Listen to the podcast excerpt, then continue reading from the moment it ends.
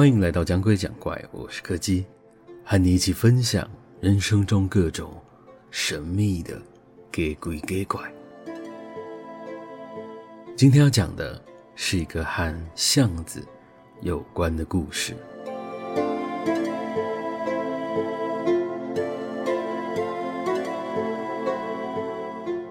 这是在我年纪还小的时候所遇到的一个小小的故事。那是一个非常神秘的孩子，他的外表看起来就和当时的我们差不多，大约国小左右的年纪吧。但是他似乎不用去学校上课一样，每次只要我们去到公园的时候，他就已经在那里等着大家一起玩了。而他同时也是每天晚上最晚离开的人。每次大家问他几点要回家的时候，他都只是摇摇头，跟我们说。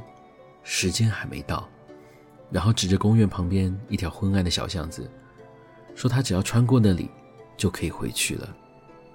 虽然有时候会觉得他有点奇怪，但大家并不是那么的在意，反正一起玩的时候开心就好，并不会想得太多。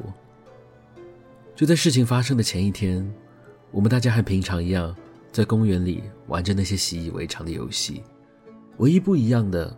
就是在我们大家陆陆续续要回家的时候，那个小男生突然对着另外一位平常跟他特别好的小女生说：“要不要跟他一起走回家？”我还记得那个小女生在当时露出了非常惊喜的表情，她几乎是毫不犹豫的就答应了。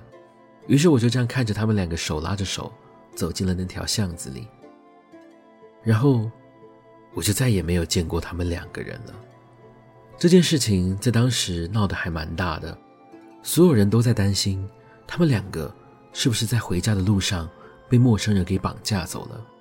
我们也可以在路上看到那个小女生的父母非常积极地四处发着协寻的传单，但是在经过警方一连串的讯问之后，大家才突然发现，不管是这些在公园玩的小孩也好，他们的家长也好，甚至是附近的住户或是店家也好。没有任何一个人知道，那个小男生是从哪里来的。就在众人陷入一片混乱之际，警局那边突然接获了来自登山科的通报，说他们在十几公里以外的山上看到了疑似是那位失踪小女生的遗体。据说她被发现的时候，身体有大半都被埋在土里，只有露出半颗头而已。不过她的表情。看起来却是相当的平静，就好像只是睡着了一样。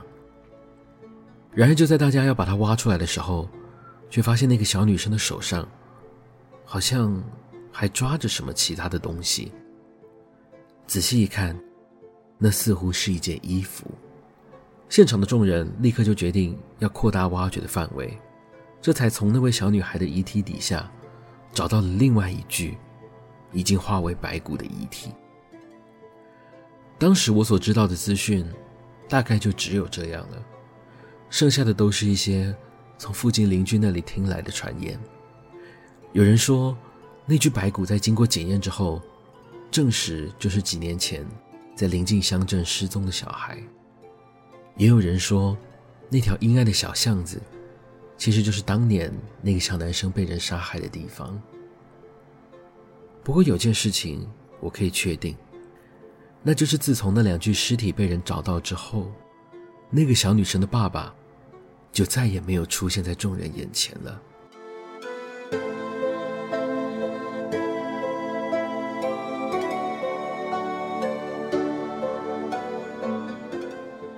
今天的故事就到这里告一个段落了。如果喜欢我们的节目，别忘了收听每周四的更新。我是柯基，我们下次见。